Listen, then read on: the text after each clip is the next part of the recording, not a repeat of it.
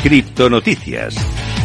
Empezamos con la noticia del día, la noticia del año seguramente dentro del mundo cripto y es que Ethereum ha hecho historia con la fusión a la prueba de participación. Como te digo, Ethereum se ha fusionado con éxito, el merge ha salido con éxito y ha pasado de Proof of Work a Proof of Stake. La actualización histórica va a traer cambios muy importantes en la red de Ethereum, incluida una reducción del 99,95%, ojo este dato, en el consumo de energía y además una, una reducción del 90% en la emisión de Ether. Muchos creen que la fusión podría actuar como un catalizador alcista para Ether en un marco de tiempo a largo plazo. Pero eso sí, hay razones para ser escéptico en el futuro inmediato. Como vemos, esto ya se ha reflejado en su precio y como te decía, ya está cayendo un poquito, un 1% abajo. Vamos con otra noticia, en este caso, que también es fruto de esta noticia histórica, es que la tasa de hash de Ethereum Classic se ha disparado hasta un 280% en un solo día. La cadena de bloques de prueba de trabajo de Ethereum Classic ha registrado un gran aumento en la tasa de hash a medida que los mineros cierran la tienda en el Ethereum ahora de prueba de participación. El jueves, su tasa de hash, que es una medida de la producción de criptominería, se disparó a 183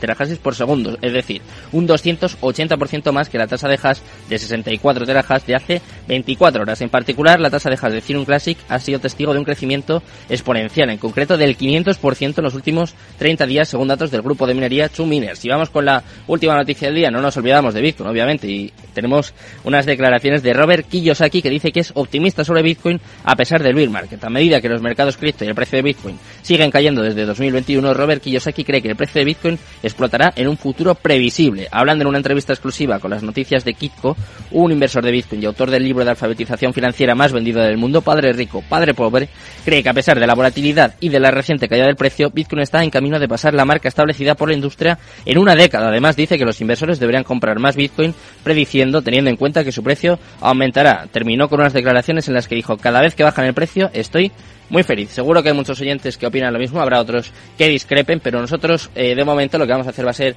ir al momento más importante del programa, vamos a ir a la entrevista del día.